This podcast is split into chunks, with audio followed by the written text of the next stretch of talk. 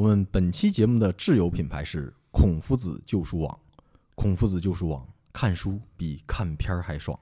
本期节目提到的各种图书，都可以在这上面买到哦。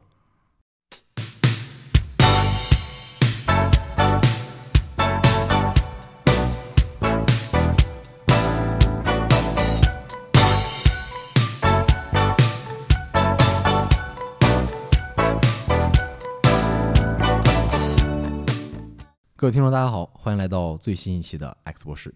距离上一次和各位听众见面已经是有两个月时间了。我们最近一期的节目还是少健和韵达两个人做的，这也是几个月之后我第一次出现。我是你们的老朋友尼古拉啊。当然这一期呢，我又找来了一位久违的嘉宾，就是润发。大家好，我是发哥。这期节目呢，还是秉承着我们节目以前的最早的初衷啊，图一乐，图一乐啊，简单聊聊。那当然还有另一个初衷，就是弘弘扬弘扬，对，在讲各种怪力乱神以及各种奇闻异事啊，天南海北胡侃之外，给大家讲一点，普及一点跟佛学有关的知识。对对对对，弘扬正信吧，弘扬正信，弘扬正信啊。那首先咱就是说那个为什么呀？有热心观众问了，为什么呀？这这三个月没有录呢？这是为什么呢？这个由润发来回答一下吧。为什么三个月没录了？听众们也是非常想念你啊。我主要是最近那个搞一些事业，搞一些事业，准备那个明年往这个南阳发展啊，正做筹划。然后业余时间看看电视。啊，看看什么世界杯呀，看看，看看那个什么老的电视剧。最近看了《过把瘾》和《无悔追踪》啥我还以为你能看看什么这个老电影，跟里面学点什么相关知识呢。啊，嗯，纯娱乐是吧？纯娱乐就是娱乐，反正就觉得前几个月吧，时事动荡啊，也无心恋战啊。然后这不现在感觉又开始回光返照了吗？然后觉得可以就是再录录点儿，随便唠唠，也随便唠唠啊。尼古拉老师，这个最近有何动态呀？这好多观众也都是问人哪儿去了？这人怎么没了？我这个也是最近意趣阑珊，是吧？啊，意趣阑珊也没劲，是吧？所以没怎么录。可能是最近一次录还是去广西，是吧？出去浪了那一次回来之后就没再录了。这主要是前几个月憋的，真是什么兴趣都没有，是吧？是啊，这个。这也放开了嘛？嗯，这个也可以，世界很大，可以出去走走了。这个估计明年可能会录的多一点啊。对，可能就是溜达溜达，就再录点录点新的内容。这感觉天天在家待着也也没什么想说的，乏善可陈，生活乏善可陈。是。然后今天讲的主题啊是讲什么呢？讲一本书，这本书啊叫做《影尘回忆录》。《影尘回忆录》是一部这个怎么说呢？民国高僧的一本回忆录。为什么推荐这本书呢？啊，首先第一第一嘛，就好多观众说想听听什么关于些佛教的东西嘛，是吧？第二呢，我们一贯就是闲聊嘛，介绍点一些比较冷门的，然后可能看的人很少，但又很有意思的一些东西。所以我们今天就。稍稍讲一讲这本书，给大家简单讲一讲。然后你听了之后啊，你如果愿意，就可以买来这本书《孔夫子》，上我们挚友品牌孔夫子搜一搜此书，然后看一看。如果你觉得你时间比较紧，其实听我们讲讲也就差不多，会得到一些，可能会得到一些启发。然后这本书呢，呃，比较冷门啊，看过人豆瓣上我看也就是几十个。几百个，这差不多的人吧。啊，豆瓣上还有词条啊，有词条。那那说明不是禁书。呃，不是佛教回忆录嘛，也不会太有什么伪政治禁的东西啊。这本书之所以介绍，就是首先这本书的作者啊叫谭虚法师，是民国时代的非常有名的一个高僧。对，民国时代这佛教界有三虚。对对对对，这个谭虚法师就是其中之一。对对。而且呢，这个佛教这种自传吧，其实可以分为三种，叫外传啊、内传，还有密传。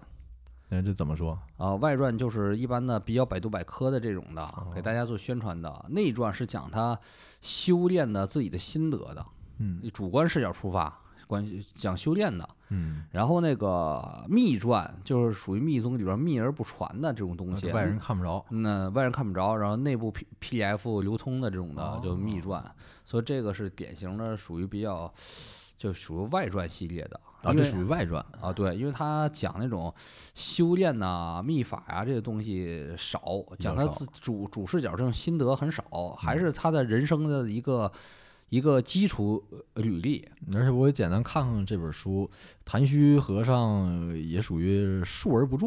这书是当年他口述，然后可能是他的弟子啊，给那个记摘录下来记录下来的。啊。而且这本书比较有有意思是，其实这种呃高僧的回忆录自传呐也是挺多的，呃，有的很传奇啊。但是这个谭虚法师写这个东西是是非常的朴实无华的，你从他的字里行间也能看出来，他是一个比较呃没什么特别多修辞修饰，也没有特别能言善语的人，是一个特别朴实的人。比如他里边写一些生死啊，一些的，比如说他出家之前人生经历啊，哪怕就是生死、呃离别、战乱，都是一笔带过，嗯轻描淡写，没有特别多的描述。而且他这个整个的回忆里边，几乎没有任何的感情波动的描述，很少啊。而且很多那很少有那种的很详细的这种的修辞和那种的细节描写。那一方面可能是出家人嘛，讲究什么六根清净，对这个俗事可能一是不太不太过问，另外一个可能也是修炼的心态比较平和，啊对见很多事儿都波澜不惊。真就是不悲不喜、波澜不惊的呃，另外一个可能也是跟他这这个谭旭法师本身是早年经历有关系，他是文化水平也不算特别高。对对对，呃其实可以，我觉得可以从谭旭法师的这个早年经历开始开始讲一讲。是的，是的。咱们看书嘛，跟那个看播客、听播客啊，其实一样。其实本质上就是想听一点儿别人的人生故事啊，来那个这个对自己的人生啊进行一些思考。然后这本书虽然这个作者呀，这个谭虚法师，他是比较那个不善言辞，但是里边的故事还是很精彩的，还是非常非常少见和难得的这种的一手资料。对啊、首先他他这个呃当和尚，对有佛缘，他他这里边本身就是比较传奇的一个事儿。他是生下来，他生出生在清末，他生下来三岁，不会说话，嗯，只会说俩字儿是吃斋，吃斋。一直说吃斋吃斋吃斋，只会说这个吃斋。然后三岁之后才会慢慢的这个说话，而且就是从小啊就不怎么能吃荤腥，是属于是那种的比较素素食主义者这样的一个人。他的家境呢也非常的普通吧，只能说啊，属于那种他是河北人，属于那种的小康之家。对，啊直隶，其实准确的说是清朝说他是直隶人，对准确的位置呢是今天的天津的塘沽。对对对，也是属于那个港口。对，然后家里面呢主要就是跑船的，啊，呃，从这个天津一带往山东啊，还有是往辽东半岛什么大连啊、营口这些地方跑船做做买卖，嗯，呃，不能算是富裕之家吧。站在当时那个条件来看，他的家庭也算是小康小康水平，农村的小康水平。对对对，然后他从小啊，他是一个非常平淡的一个非常普通的一个青年吧，农村青年。唯一的有点爱好就是好一点儿谁呀，什么神秘主义这些东西嗯啊，佛道啊，还有一些什么什么气功功法这些这些民间的东西，他比较感兴趣而已。特啊年轻的时候还曾经找过一个修道的人，想嗯学炼丹。对，想学炼丹，想学一些那个就是吐吞吐吐纳之术这种的东西。他有这个契机啊，他主要是开始有佛缘契机啊，是他十七岁那年经历了一个特别离奇的一个事情对对，啊。十七岁时候，按照清末啊，其实已经成人了。这里边成人指的就是应该娶妻生子啊。他就是十七岁，就是结婚了。对。而且他有一个大约的跟他同龄的一个好朋友，就是他们那个同学，也是同同村的的一个人，也是当年结婚。但是他结婚之后，发生了这个疾病。对，因为当时特别不凑特别不凑巧啊，那个大概清末那时候，中国可能华北地区这种瘟疫啊灾祸也比较多。呃，嗯当时他在的天津那一带就发生了虎列拉，是吧？也就是嗯霍乱。嗯当时非常疫情也是非常严重，就是整村儿整村儿死人。据他说，当时是看到那个街上就家家户户都死人，那棺材都抢的都不够了，是有的买不着棺材就只能那个买草席，是然后家家都在办丧事。然后他就嗯就在那个节骨眼儿上结的婚，啊，对对对对，他这其实人生经历挺像那个，有点像佛祖嘛，释迦牟尼嘛，然后也是年轻时候一下见到大规模这种生老病死啊，嗯这种草席卷着尸体啊，然后对人生产生了第一次的，呃，对于生死有第一次质疑，有了第一次的这种的呃触动。最大触动就是他那个同学，也是十七岁，刚结婚，刚新娘穿上红袍，然后然后就得这个得这霍乱了，然后马上两三天拉肚子，拉完肚子就死了。对，两天之后，他那个新婚妻子就穿上白袍了，就穿上那个丧衣了戴孝了。对，然后这事儿给他刺激到了，他说这他就无法理解。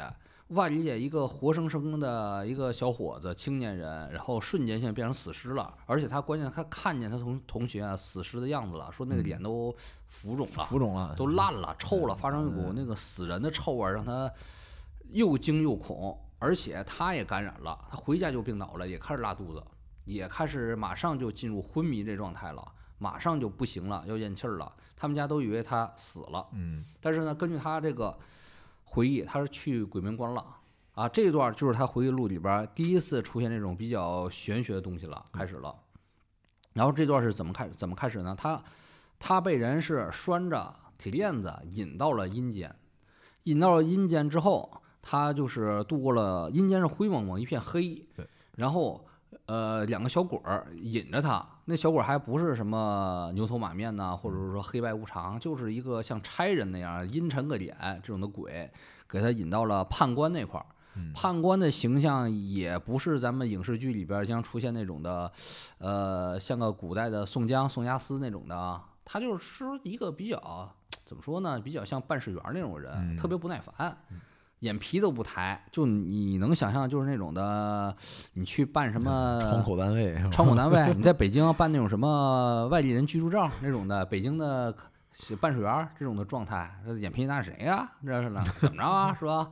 然后他就说那个，他就说那什么了，死了，说死了，说等着吧，啊，等着吧，等着那个等着那个阎王审你吧。然后他等着边儿等着，然后他说说什么时候那个阎王来呀？他说阎王现在没来，没上班呢，你就等着吧，就是等那个局长来了，你再你再说你那事儿是吧？他冤呢，他觉得我怎么就死了？他说他冤呢，他说冤多了，等着吧，你就是吧。然后那个没多久就见这个啊阎王嗯进那阎王那屋了，一嗯开八个缝进阎王那屋也是黑咕隆咚的，但是挺大的。这个阎王，我觉得各地方的阎王啊，他不是一个人，嗯，阎王相当于派出所所长，啊或者是阴间的民政局局长，一呃，对，局长是啊就每个片儿区啊都有分管单位，哦他只是这个片区的呃所长，挺像派出所的。你去每一片儿都不一样这种的。哦然后他就是他就是喊冤呢。他说嗯我十七岁怎么就死了？他那阎王说很正常啊，啊，很正常，很正常，非常正常啊啊！你这就写的生死簿，你就写，你就到这岁数啊，是吧？他说那不行啊，你说我这一辈子什么坏事都没办啊？你看我还挺孝顺的，我这死了，我爹我妈这怎么受得了啊？可能说很正常啊，谁都不都这样吗？很正常，很正常。然后一直阎王这么说，然后最后他不行，他非想回去啊，他不想就这么死了啊。然后阎王跟他说：“哎，你这个你现在一咽气儿，我就安排你投生了啊，马上就投生，这这挺好的，这不挺好吗？”但是他就想把这个阎王说服嘛，他就是想了一个特别牛的一个理由。哎，他又说。不对呀、阎王，我这个从小就念经啊，我念从小我就念那个叫《高王观世音经》啊，不说这个经能够延寿吗？啊，你不说这这经能念？难道难道这都是骗人的吗？然后阎王这时候的确给问住了，的确觉得这事儿有点棘手啊，他又不能说这个经不管事儿，他又说这样，你这个按照你生死簿啊，你这个寿命的确是到了，但是你的确也念经了。这个经的确也是有效果的，嗯所以按你念这么多经啊，其实这个效果就是你能延寿五年哦，啊，延寿五年。然后说你现在十七岁，等你这个二十二岁，哎，我再咱再见，好不好？咱再咱再说，咱再安排，好不好？然后 就给那个就给他就是要释放，啊，缓刑五要缓，刑缓刑，而且阎王最后说说你这个光光念这个经啊不行啊，光念这个经不行。然后他立刻接接了一个插话，就是说那个那我这么的，我现在发愿，我回去之后每天就是是念一遍还是抄一遍《金刚经》啊？念一遍《金刚经》。念一遍《金刚经呃不》是他说的，他不是念一遍，啊，说这每天要念念十遍。每天要念《金刚经》，反正是他发愿了，说那我回去每天就念《金刚经》，而且他没讲价，对，啊，他就说那我每天就回去念《金刚经》，然后就回去了。所以说这个事例还是挺有意思的啊，可见哈，那个咱至少以咱玄学的角度来想啊，这个念经啊还是非常有效果的。啊，有点用。至少你到了阴间跟跟阎王讲价的时候，至少也是一个重大的那个加分点嘛。这有点像那个你落户积分一样，是吧？你说你是硕士毕业啊，海外留学学位证拿来我看啊，我在阴间是不是能够加个 G 点啥的，是吧？能加个分儿哈，哎这个还是能加的，这是非常。你看我这么爱看这种的技术，这还真是很少见的一个记录啊！这么讨价还价，说明这个阴间也是讲讲人情的，也是讲辩论的，也是讲这种合理佛法合规的。你可以进行那个一些辩论，这这不是一锤子买卖啊！你到了阴间也不是一锤子买卖，是都可可谈的啊！只要是只要你能见着阎王面，这都是可谈的，你就怕你见不着，直接给你牵牵走了。油锅里待着了，那？直接油锅里待着啊，说明你能见着跟你唠嗑，判官呐、办事员啊，跟你唠嗑，说明你这个有缓，啊，都是有缓的。呃，下面会接下来咱们之后会讲一个直接不跟你谈的，直接拽走、直接拉走这种的，这这都是很多的这种事情。哦，然后这个他从阴间一下又还阳了，嗯还阳了就是他家都看着他，直接又又缓过来了。嗯，所以说，大家也能想到了吧？为什么民间说这个人死了要放三天？他就是说，你不能直接医学一宣布啊，心脏停跳了，然后数值是零了，立刻就可以烧了。那那不是，还有有缓的。所以说，这个民间说三晾三天呢，还都是很有依据的。你说民间咱故事农村传的晾三天，怕诈尸吗？嗯。怕还魂吗？怕怕没死透吗？哎，这其实你就哪怕不用这个神学或者是佛学角度来讲，你从医学角度来讲也能解解释得通。有的是假死过，去那时代，那医学医疗多不发达呀，是是是，很可能这人就是休克晕厥就了，昏迷了。昏迷了，以啊为死了，说哪蒙古大夫没看好啊，以为死了，其实可能还真没死。的的确也是，其实那个好多那种传染病，比如拉肚子啥的，嗯还真不是直接死了，他就可能拉晕了、脱水了，脱水了，一下晕了、昏厥了、高啊烧烧迷糊了。是是是，然后就那个就以为死了，因为古代死个人太随太随随便了，是吧？啊，随随便便就觉得你咽气儿了。你比如说，就像这个谭虚和尚，他出生那一年嘛，他自己说他出生那年这个闹大灾，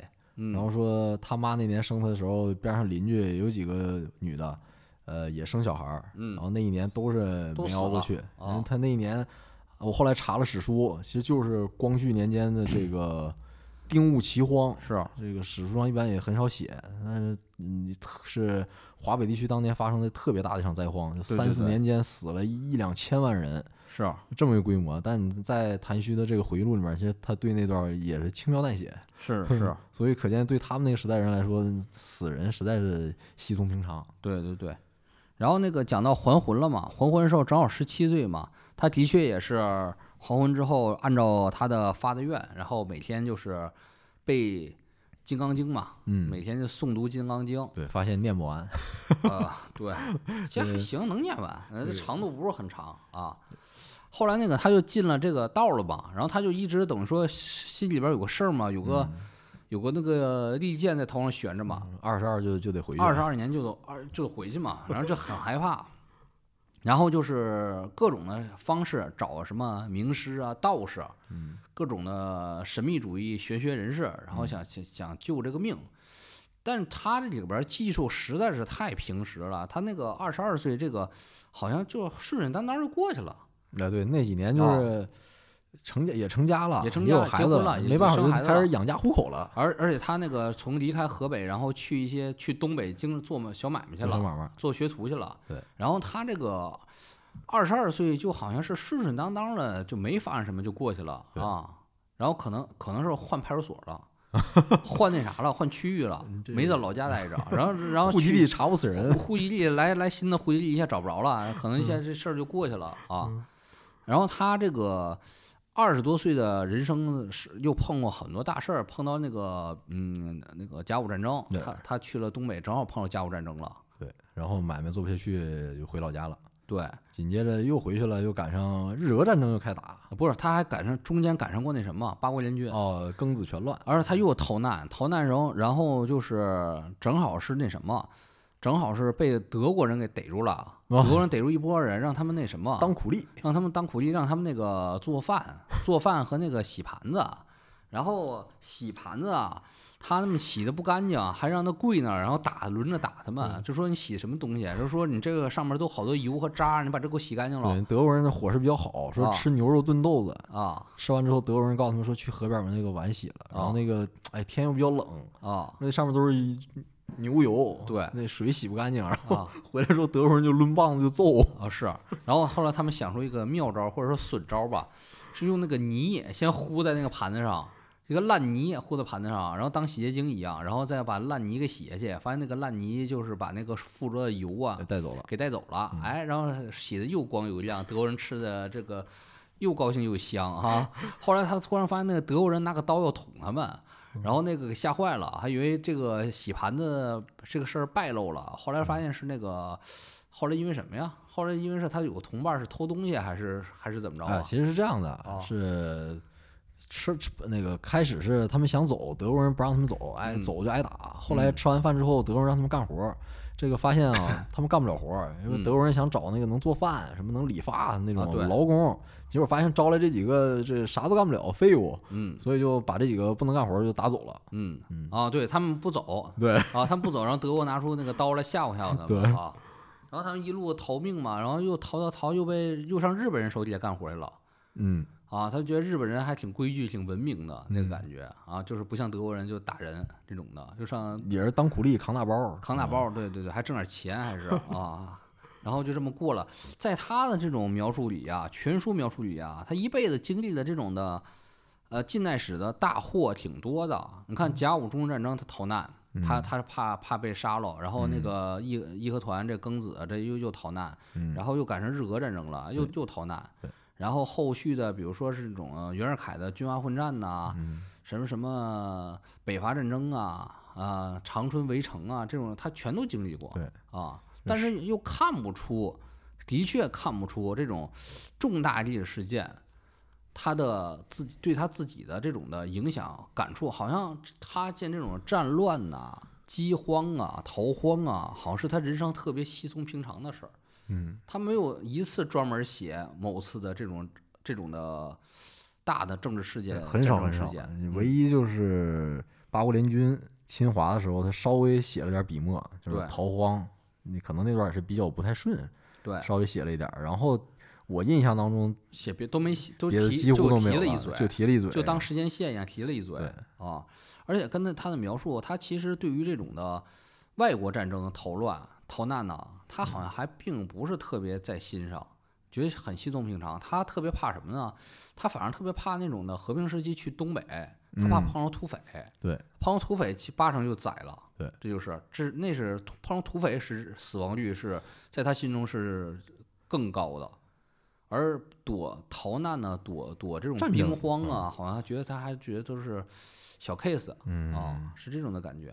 这还是非常特殊的一个技术，嗯，而且你如果大家要看这本书，就发现他的语言真的很朴实，很朴实。你说要咱们经历了这种日俄战争逃荒啊什么的，咱肯定洋洋洒洒，然后血与泪，一九四二似的，是吧？都写好多呀，是吧？各种群像描写，他没写，完全感觉这玩意儿看多了非常多了，非常麻了。就说这个真是咱的历史啊，如果咱可能说咱这块土地上发生的这种的灾难也实在太多，就像冯小刚拍《一九四二》他就问问那群人，就说那嗯个，哎，你们那个，呃，对当年饥荒有什么记忆啊？人家反问哪？你说是哪一年饥荒是吧？多啦，那年年吃不饱啊，是吧？年年发生这种大事儿啊。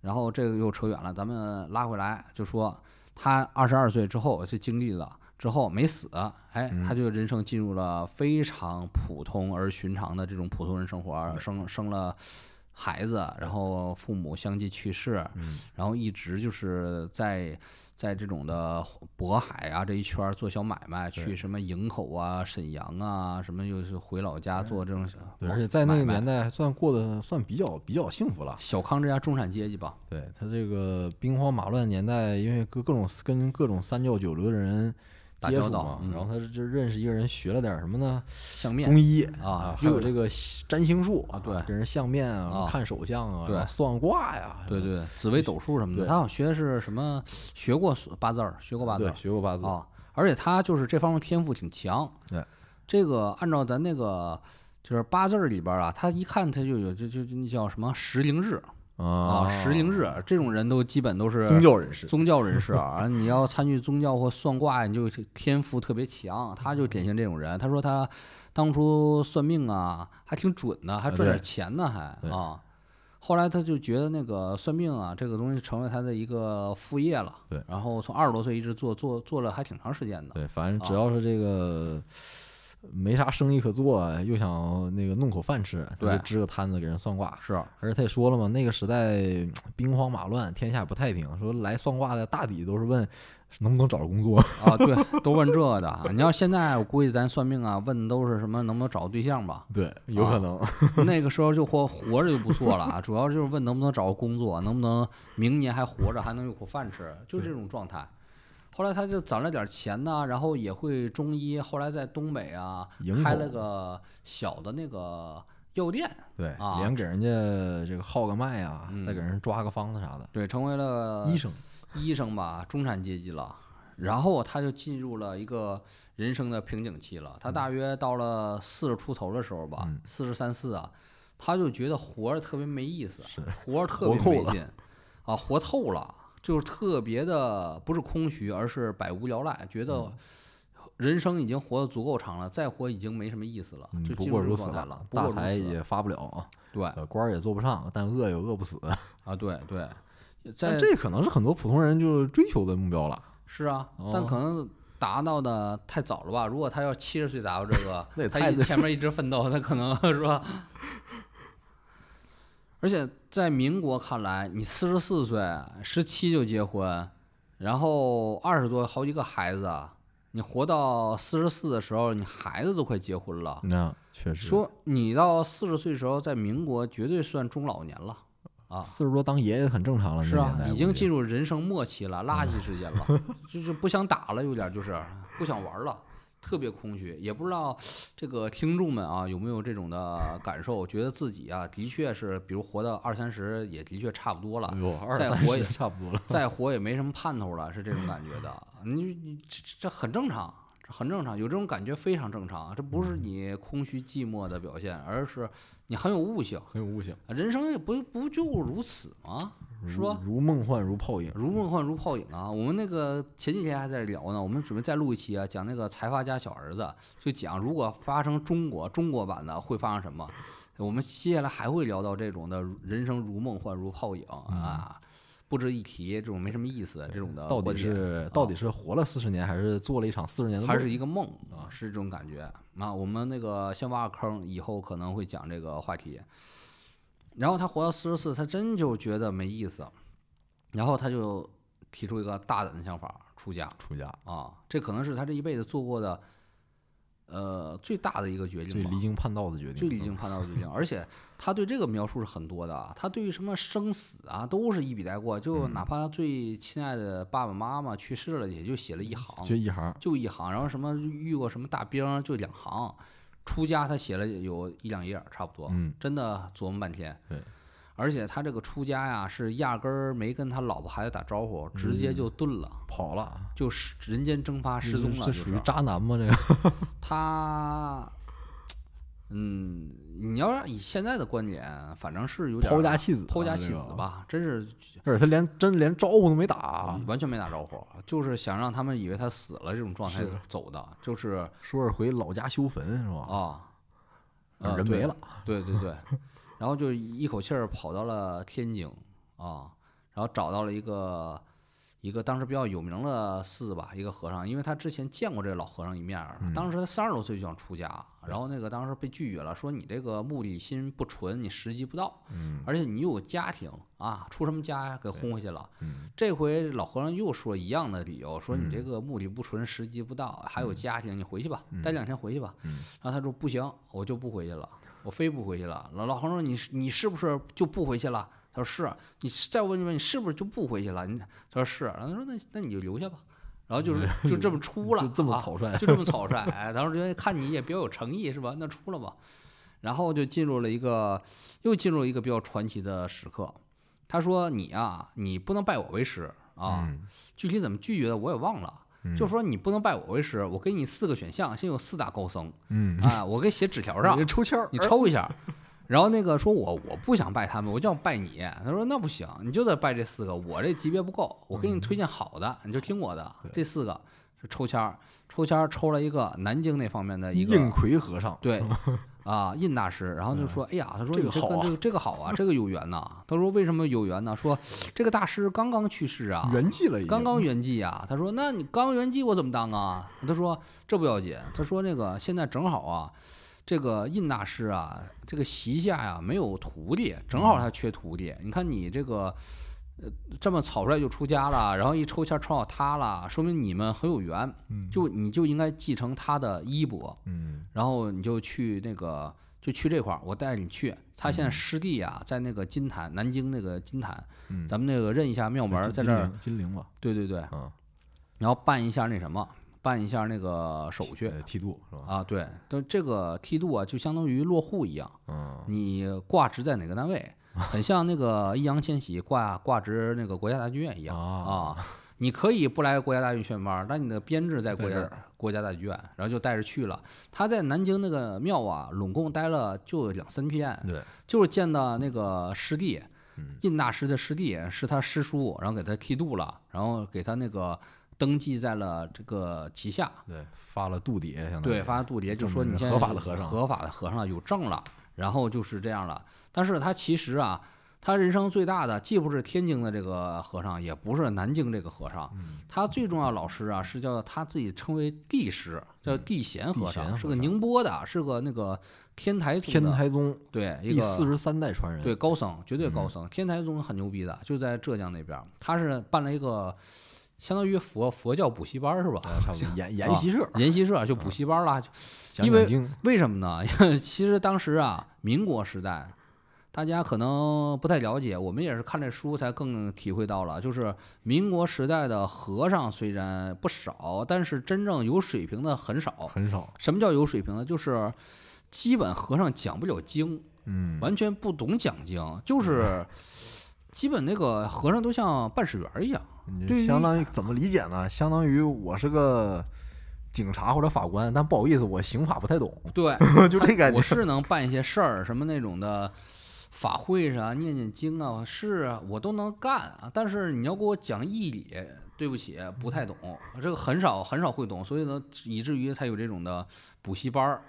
然后那是帝师是一个等于说高僧，他对这个佛法非常精研，所以走到社会各个层面、各个区域都蛮受尊敬的。嗯然后他又讲了一个，就是跟着帝师嘛，帝师很喜欢他这个北方来的学生，因为嗯北方来的学生很少对，他的徒弟都是南方人，很少有北方，因为那时候北方的佛教啊，应该是是比较衰微的，就是那种状态，就是嗯很衰败，很衰败。然后他就总带着这个心爱的北方这种和尚，就是这个啊。谭虚法师就是周游全国各地吧，然后有很多奇闻，因为那个帝师啊，就带着这个谭虚啊回北京，回嗯北京就是讲法，讲一些经文，讲一些比如说那个啊啊《金刚经》啊，讲一些什么什么《楞严经》啊，就是嗯讲经，讲经到什么地步呢？呃，讲经引来了当地的城隍对，啊，大家知道城隍什么概念？城隍就相当于这是真正每每一个片儿区临界的派出所所长嘛。嗯，然后就那个城隍姓白，好像是白城隍出来了。哎呀，说大师啊，你真是太牛了！就是说，你说这个我虽然也是灵界的这种侦探，或者说这种灵灵界捕快哈，但是我对这个佛法真的没懂，真的不太懂，而且真的从来没听过人有人讲这么好。嗯，啊，就对这个城隍、对这个帝师啊，大加赞赏。而且呢，后来还有贵客来听讲经了，大家猜是谁吗？这大家这很难想象，就是我们第一期就是播客的关老爷和周仓周仓，啊，就咒那个电影里边儿，他那鬼最怕的关老爷周仓出来了，关老爷也对那个帝师的讲解大加赞赏，说您讲的可真不错呀，讲的真挺好的，很爱听。以啊后逢你讲经，我必到场，我必到场，我非得听听。当保镖。啊，对，当护法吧，相当于给你护一下场子嗯啊。然后那个周仓将军还跟帝师说了很多掏心窝的话，就说自从那个遇难自在东吴遇难以来吧，我就浑身就不舒服，我每七天啊我就疼，我就疼一次，也不知道怎么回事儿。你给我说说这怎么回事儿啊？然后帝师就说你呀、你这个嗔恨心还是比较强的，你有好多的未了的尘缘呐，好多东西没放下。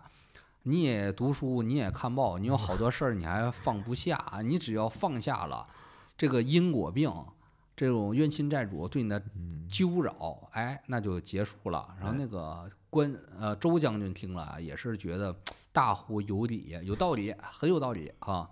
然后就是不就是说其乐融融吧，来北京吧，就是达官贵人也见了，这鬼神世界也也都见了，然后就是。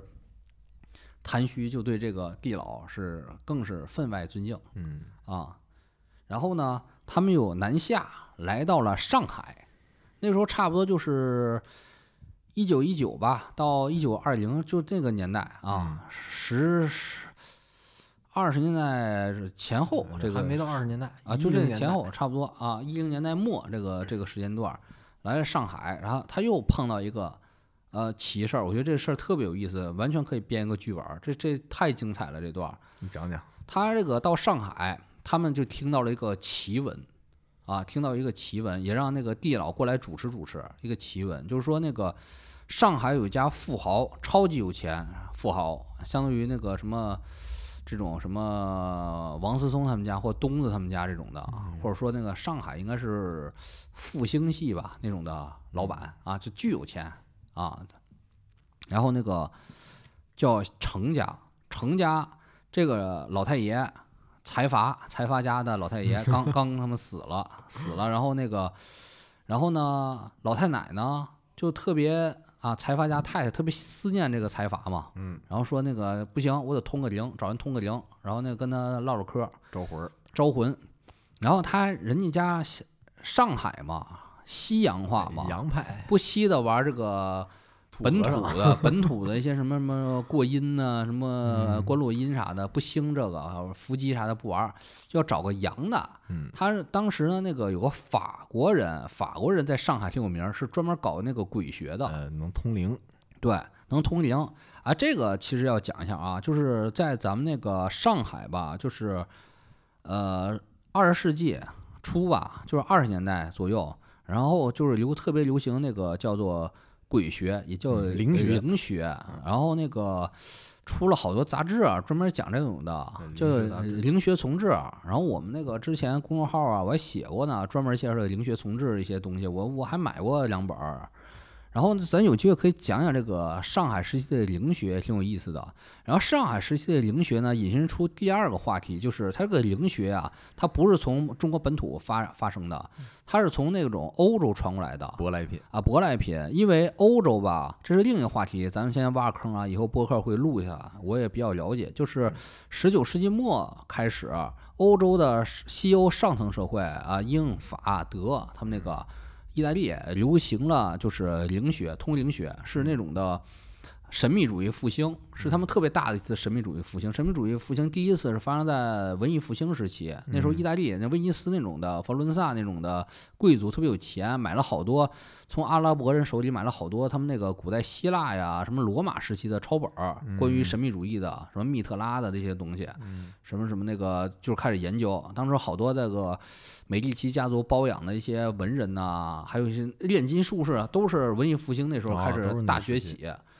然后那个第二次大崛起就是在那种的呃西方那种呃十九世纪，就维多利亚时期，什么是呃一八六几年、一八一八六几年之后这种的通讯也发达了，他们也是各种探险家来到了远东啊，来到了什么近东啊，又发掘了好多的东西，各全就是汇到一起，汇到伦敦，汇到巴黎，然后上层社会开始玩新的神秘主义兴起。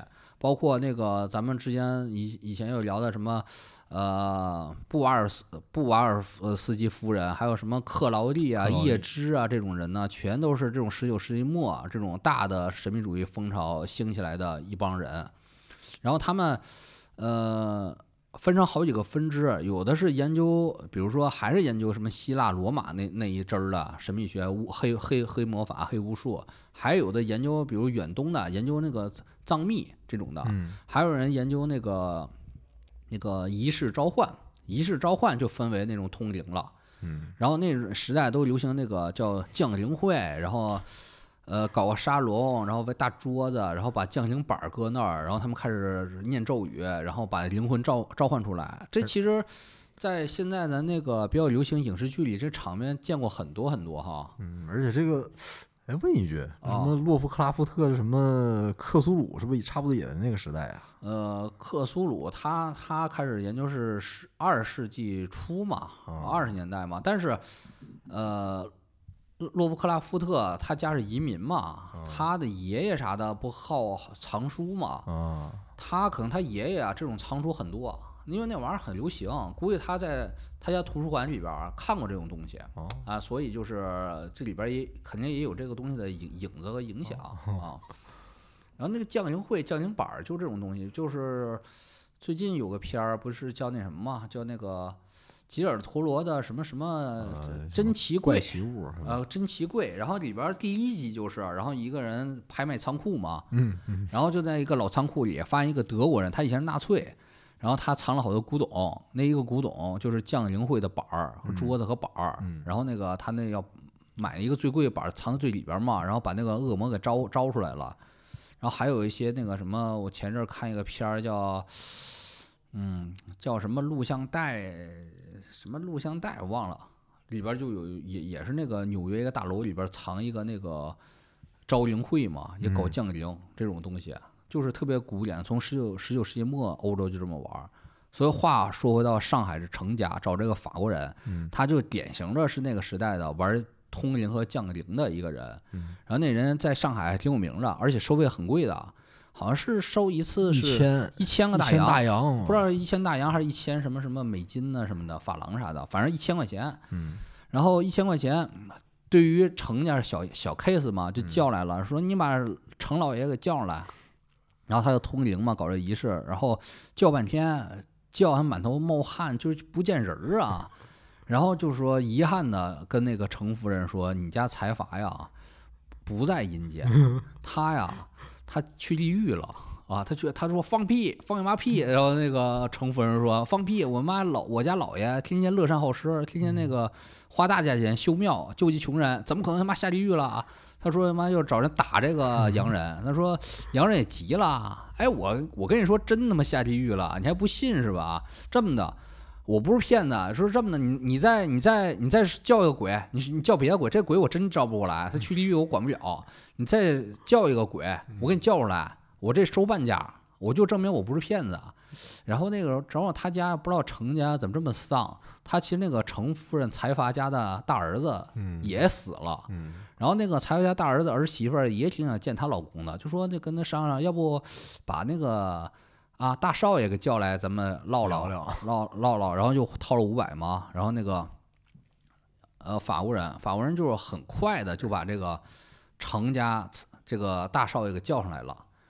然后就是在那儿很快就上身了嘛。他叫来是一下上身附身，附身在法国人身上，然后就是开始以法国人就是开始以那种哦，讲中文了，啊中文了，就一样语气就是完全就是说这个事儿，而且语气一样，就就是说那个他刚开始有点怀疑嘛，问怎么样啊？他说他就开始哭诉，我说我当初不应该吃喝嫖赌，老上妓院去，然后怎么着怎么着的，人家做了病了，然后他一下把好多隐私说出来了，然后觉得这真的，他说那个，哎呀，我现在阴间啊可真不舒服啊，我真的很怀念呐、什么我还挺想你们的。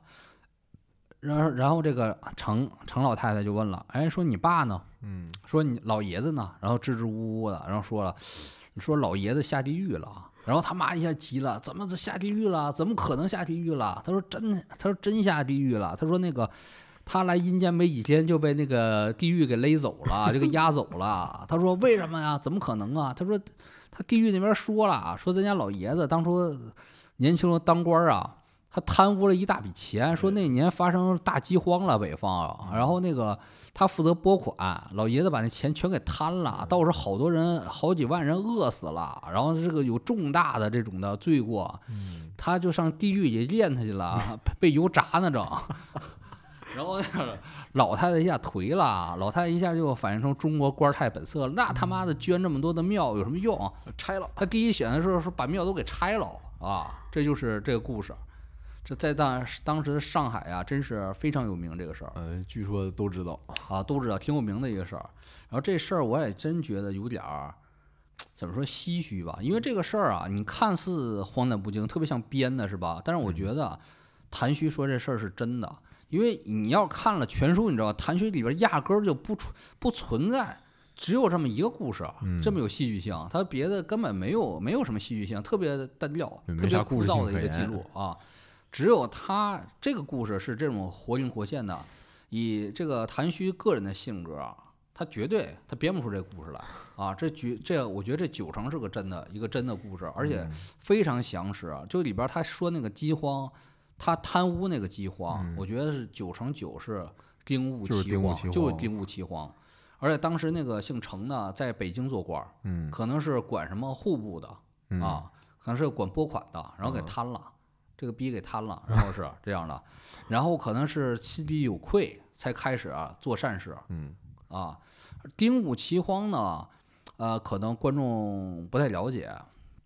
丁戊奇荒是发生在大约是光绪十元年到光光绪四年，对，就是一八七几年，一八七七年差不多吧，嗯就发生在什呃，经历了很长时间的一个大饥荒主要在华北啊，受灾比较严重的是河北、山山西、陕西，啊，河南嘛，河南啊山东这几对个，地就这地方。知道死亡有多惨烈吗？现在已经是啊，统计不是很准确了。最严重的说法是，这次大饥荒啊，饿死两千万人啊，死亡了两千万人。你只能在这种只言片语的朝廷的记录上是这么写的，说那个呃，山西某村儿啊，十人死了八个，死了百分之八十，剩了百分之二十还活着，一路的逃荒，树皮都吃光了，然后呃，这种呃父卖子，母卖女，人吃人。互相换儿子，然后搁锅里炖了，这种这这种的事情，人肉市场，张献忠的人肉市场，这种这种的呃情节，在当时这种的华北地区比比皆是。嗯，而且你看这种记录，这么死了这么上千万人的记录，这种历史只停留在一些就是奏折上面。对，只停留在奏折上，因为你大家想啊，你要是作为一个死了的人或者逃荒的人，你是留不下任何记录的。嗯，你只能留下一些很恐怖记忆，但是你这玩意儿传不到你的子孙。是。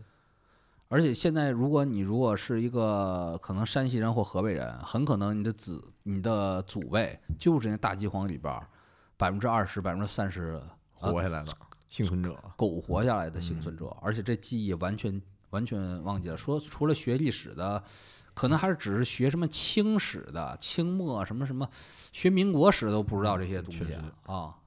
丁戊奇荒，只停留在只言片语的朝廷记录里啊，说什么死了百分之八十，人相识，也就是几百个字的记录，就把几千万人命运、上千万人命运给就这么记述了。这次奇荒主要所有的记录啊，很多很详实的是，反而是国外的那种的，呃传教士嗯记录的。当时有个叫里提摩泰的传教士啊，就把这丁戊齐王惨状、地狱一般场景呃详细的记录下来了，然后传给外国报纸，嗯传给什么《泰晤士报》什么的这种的，然后就发现中国是一个这么恐怖野蛮的一个一个地方，嗯，过了过了七十年是吧？又是一个外外国人是吧？白修德是啊。把一九四二的事儿写写给了《纽约时报》。啊，主要是啊是啊，后主要后来那个呃时代变好了，没有这种记录流传了，不让记录了，是吧？就直接就没没这事儿了，都是啊。中国好多时候就是你不能中国历史你不能细看，一细看真真是受不了。如果以后发生发咱发明一个那个超梦吧，就是那种像什么《赛博朋克二零七七》里边超梦，给你看看丁武七荒的超梦，那你比啥暗网拜色购都都都惨呐！那你这成骗的，大白天那种饿死的人呢，然后那种的专门有专门技术教你怎么嗯。骗那种的屁股上的肉，哪块肉还能吃，哪块肉不能吃，怎么哎呦刨死人坟去，这种都是这种臭梦哎呦，啊。然后就这种的场合，这种场景，然后这种姓程的还把这钱给贪了，嗯，然后那个就说啊，以后这么记录就是啊，丁武齐荒只不过是我们大清国啊，他的人生就进入那什么了，进入了，其实那个谭旭大师啊，四十四岁出家，然后跟着这种那个帝师啊学了一些，跟着学了一些之后，帝师身体又不好了，他也老年老了，嗯然后他只能是独自行走于江湖了，他开始进行一些。传传法呀，还有一些他最重要的工作就是集资，集资盖庙。建庙，因为当时北方啊荒芜了，对呃庙都荒芜了，需要重新建、重新修，缺钱，然后他主要做这个事情。他第一个刚开始传教的地方挺有意思的，是那个河北嘛，回老家那边了。然后就是景靖，就是那个河河北跟山西那个关口，就是嗯古战场那个地方总打仗，那嗯是一个等于说跟虎牢关似的那地方，山山兵家必争之地，兵兵家之必争之地，那好多煤矿什么的。他说去了之后，发现景静那些人呢，真是惨呐、说那个脸上永远带着黑煤灰，黑乎乎的。说一辈子缺水，那地方一辈子只洗三次澡，出生洗一次澡，结婚洗一次澡，死了洗一次洗一次澡，就在这种。极端贫困的环境，他进行了传法。一般这种地方，呃，传法有点像，除了和尚，那就是传教士。传教士，要不就是后来还有什么工人讲习班儿，才去这种地方，这种地方都挺苦的，不是非常人绝对不来这儿，不来这儿再唠嗑了啊。然后他其实传法呀，还遇到了真的挺大的困难。别看好像是穷乡僻壤哈，嗯他第一个挑战就是他坐火车去那块儿，火车上就碰着一个相当于跟他抢市场的一个竞标对手吧，一个嗯基督教基督教传教士。传教士，然后就是在火车上直接就指着他说：“说你们和尚都骗人的，嗯你们说什么生死轮回、六道轮回，轮回这玩意儿就不科学，嗯就假的，骗人的。”然后那个谭谭大师虽然那个其实学历不高啊，但是我觉得他哎闲书没少看是吧？对他这个智慧啊，智慧真挺足的。就是他他也不急，他就说，他就问，哎，就开始盘道嘛，说你们这个基督教这个主啊，这个耶稣啊，哎，他是不是死而复生？他说 是啊，绝对是啊，这是不是真的？他说绝对真的啊，绝对真的。然后他说，对，没错，你看是吧？绝对真的是吧？这就是轮回。嗯这就是上天有天意，给他安排再重新升到人间。然后这一话以一制一了，就把那个基督教士给说说说嘎巴嘴了，就没话说了。就只能滋儿滋儿了，也不知道说什么，他也不能说主没，呃我告诉你啊，主可没转世啊，他就不能说，人行，反正不说了，然后就结束了，就是一剑封喉就结束了。然后这人只是悻悻而归，说行，我记住你了，说有有机会咱再见，你说的也不错，走了。然后他当当当地传教，他又碰到一个钟表师傅，嗯修钟表的。然后那钟表师傅也指着谭旭就说：“你们和尚就好吃懒做，就他妈啥也不干，就社会蛀虫。你们要都像你们和尚一样，那社会不就完了吗？哎，这不经典的那个说佛教的话吗？说和尚啥也不干，好吃懒做啊，都成佛教国就亡了。然后那个谭旭大师又真的挺有智慧的，他反问。哎，他也不急，他反问：“那世界上人都当钟表匠怎么样啊？” 人又一下没话说了，然后说说也不行吧。然后说你这不说，他说你这不抬杠吗？怎么世界上都当钟表匠呢？然后他说，那你这跟你问我的不一个意思吗？啊，全是人都当和尚，对呀、然后他一开始钟表匠又说：“你我钟表匠跟和尚不一样，我们天天干活啊，你们和尚他妈天天一动不动啊，天天啥也不干呢啊。他说，他说那个我们和尚追求的就是一动不动，世界上所有东西在动，而我们不动，这就是我们的意义。这句话说太高了。他说这个，然后那个钟表就说你这不屁话吗？抖机灵是吧？你不抖机灵吗？什么叫一动不动还有理了？一动不动那不王八吗？啊，他说他那个立刻以钟表来说，这个呃钟表有没有一个像大轴的东西啊？它是呃是不是有很多动的零件儿？他说是啊，很多齿轮在动啊。他说有没有一动不动的东西啊？有啊，这大轴啊。那他说大轴可不可以动啊？他说大轴不可以动啊，大轴要动了，那表不就是全散花了乱了吗？散了吗？对，他说我们和尚就是这个大轴，就是保持世界的基本价值的东西。然后一下给钟小阳又给镇住了，他说又滋儿滋儿的发啧啧称奇的，嘴又滋儿滋儿的，又不知道说什么。他说好像是挺有道理的哈，然后就不说了，走了，拜拜，再会，是吧？然后就走了。然后所以说这个谭虚大师真的，我觉得按照佛教观念，他虽然知识水平不高，真的不高，但他这个般若水平、智慧水平真的很高啊，嗯真的非常棒。他是说这个佛教就是大轴，就是不能动的，保持嗯基本价值观的，我觉得真的非常有智慧啊，绝了，他绝绝对是个高僧。然后他就是从这种最苦的地方嘛，然后传法嘛，然后一路收获了很多信心。他好多的佛法都是在跟人的这种传法，甚至辩论里指指着鼻子骂的这种的辩论中，然后更加坚信了佛法，也更加增长了智慧。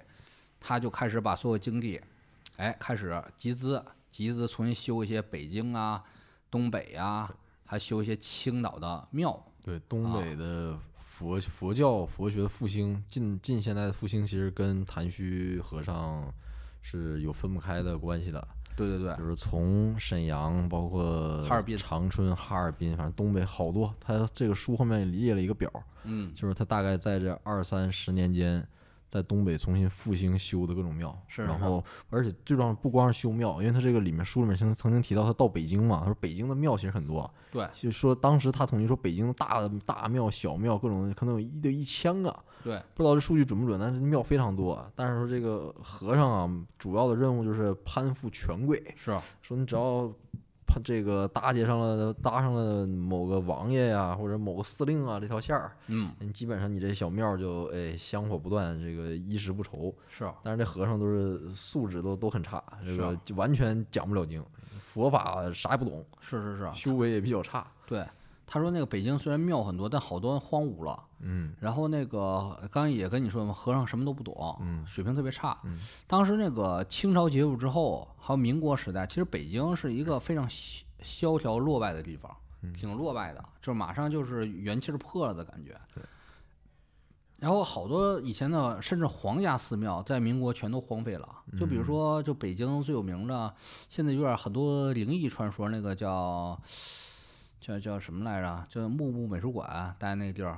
呃，法门啊对对龙福寺呃龙福寺，隆福寺，隆福寺以前是那个皇家寺庙，在民国时代就就完全的荒废了、萧条了，就成为一个那个大菜市场的一种地方了啊，就是完全就不行了。你看咱们那个之之前跟咱讲那个四大门也对应上，就是民国时代北京政法不兴，民间全是外道，外道，全是外道，全是你看那个民国时代啊，啊，其实晚清的时候，民间信仰信仰四大门没那么盛，到民国时代一下哗一下就是涨上来了，家家户户拜那个家神，家家户户养供家仙儿，嗯，家仙儿兴起也说明佛教正信衰微，因为谁拜着观音菩萨，拜着那个呃弥勒佛，你还供着家仙儿啊，是不是啊？你尤其你看这个东北佛教衰微的尤其明显嘛，是啊那边可能就是盛产出马仙儿，东北佛教都不叫衰微，东北佛教都没怎么兴盛过，那是属于化外之地，属于比较荒荒蛮之地也，可以这么说，但啊你看他到东北之后还是复兴了不少，复兴了。不少。是比如像他书里面提到一个沈阳的这个极乐寺？呃叫般若寺，啊般若寺，这个我就是沈阳人，哦，我从来没听说过，没听说过哈。没听说过。但他复兴复兴了一个那个青岛那个可特别有名，呃，对，这叫哦湛山寺，湛山寺特别有名。去青岛旅游的朋友可能能知道，算是一个比较有名的旅游景点儿，然后风景也特别漂亮。对对对，这个寺其实就是谭虚法师，算是应该是一手建起来的。是是是，而那个那个建寺，应该那个是寺是在青岛山上，是他当时记述说，建这个寺之前，那个地方就荒无人烟，是跟原始森林差不多。是然后就是一砖一瓦盖起来的，是规模也挺大。巨火，像那个占山寺求什么姻缘啥的可灵了。嗯，然后那个好像他也是很喜欢青岛啊，好像一直就住在青岛。差不多哦他在内地传法的最后十十来年吧，嗯就是基本上都是以青岛为基地，是，然后到东北啊，包括华北各个地方去讲经，就是到嗯处游走。但是算是呃学天台宗是在宁波，对但是后期主要活动地方就在青岛。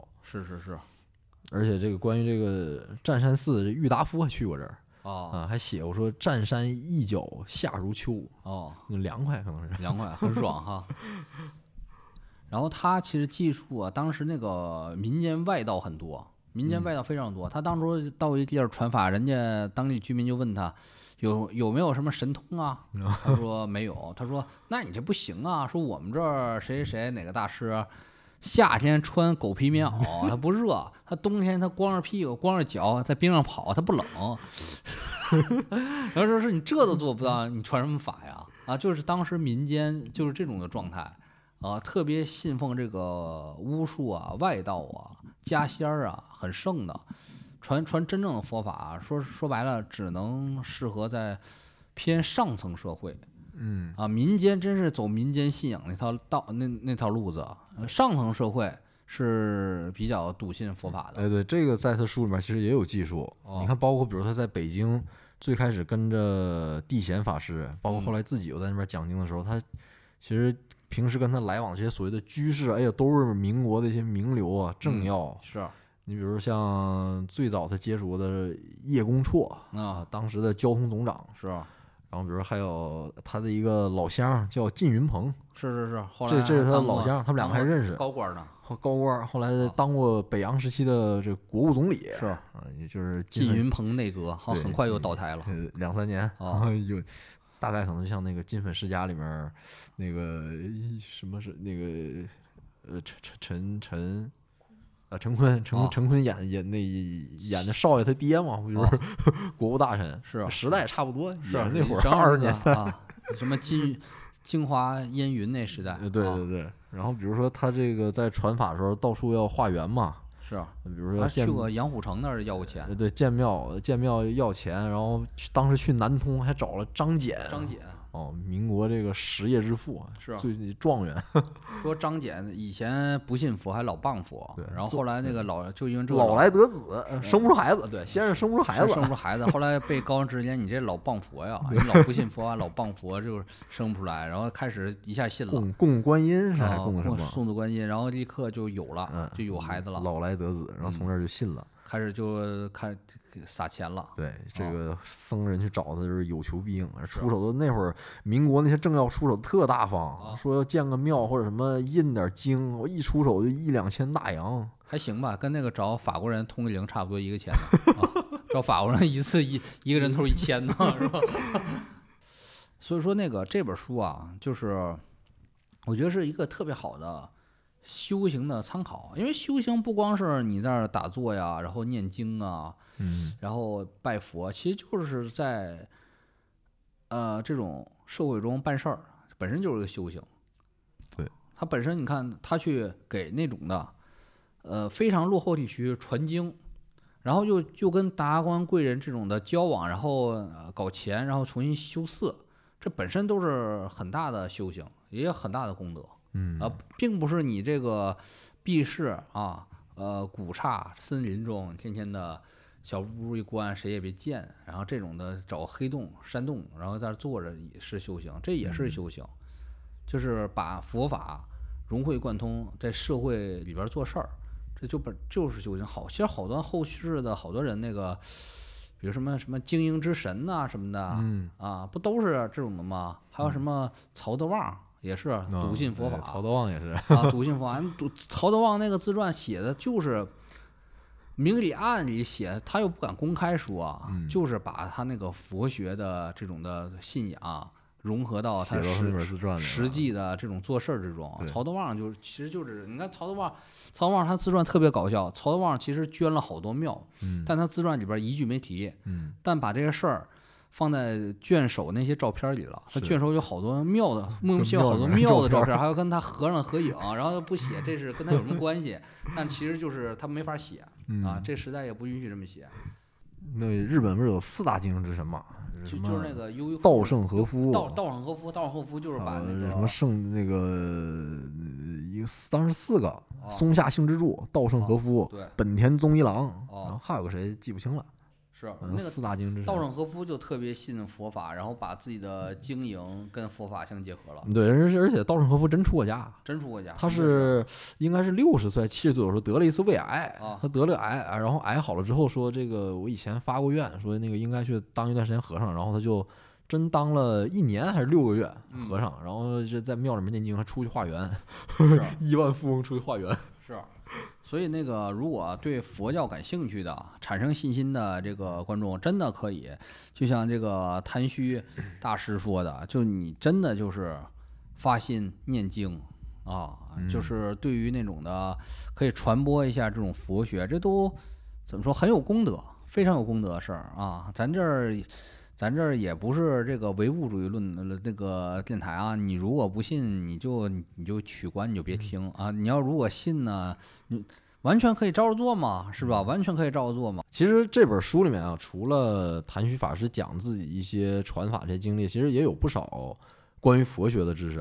哦然后包括怎么看这经啊，经到底什么意思？当然我没研究这东西啊，有的看不太懂。但是我相信，如果你是对这个比较感兴趣，或者是呃也研究过这些东西，一定能从里面找到不少灵感。是是是哎啊，所以这本书是非常冷门，然后没有那么多啊微言大义的东西，嗯真是没有。他都没劝你什么一定要怎么着因果报应，没怎么讲这个东西，就是讲他一辈子他那个勤勤恳恳、朴实无华的这个佛教经历，就是一辈子就是传法。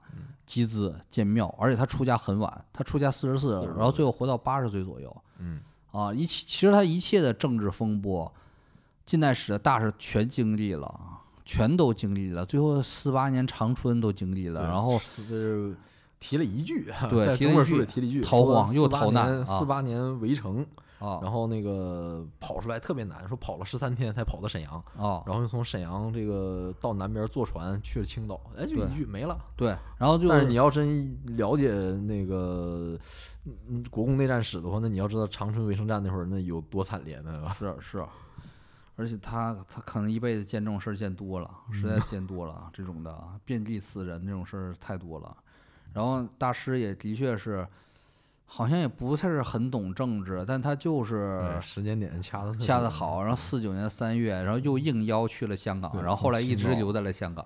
六三年在香港圆寂，是是，一辈子经历真的，他时代其实经历真的很丰富。你想，他就是一个清末光绪元年差不多出生的那个那个河北人嘛，嗯然后后来那个从小就纯一个河北农民那种或者小学徒的形象，嗯然后经历了所有的政治事件，最后。又又又跟了大师，然后是走街串巷的，然后各种名流杨虎城什么的，嗯段祺瑞啥的都见过，然后最后又去香港了，最后活了八十多岁，高寿，非常的传奇，非常传奇。好，这个这次就是基本就是我们这次的介绍的内容吧，也是我们恢复更新的第一期内容，给大家讲一本值得你深思吧，啊，深思的，就是值得看一看的一部人生作品。啊，我们可能也不太会提那些比较怎么说呢，比较大众的作品，我们就讲讲，以后就会多讲讲这种的故事，跟大家分享分享嗯啊。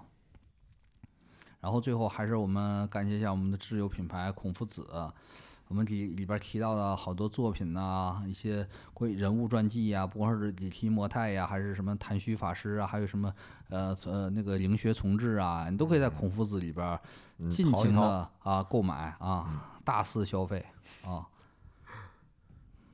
行，那我嗯们这期节目就到这儿了，好感谢润发，啊，好好好我们下期再见，好，拜拜。拜拜。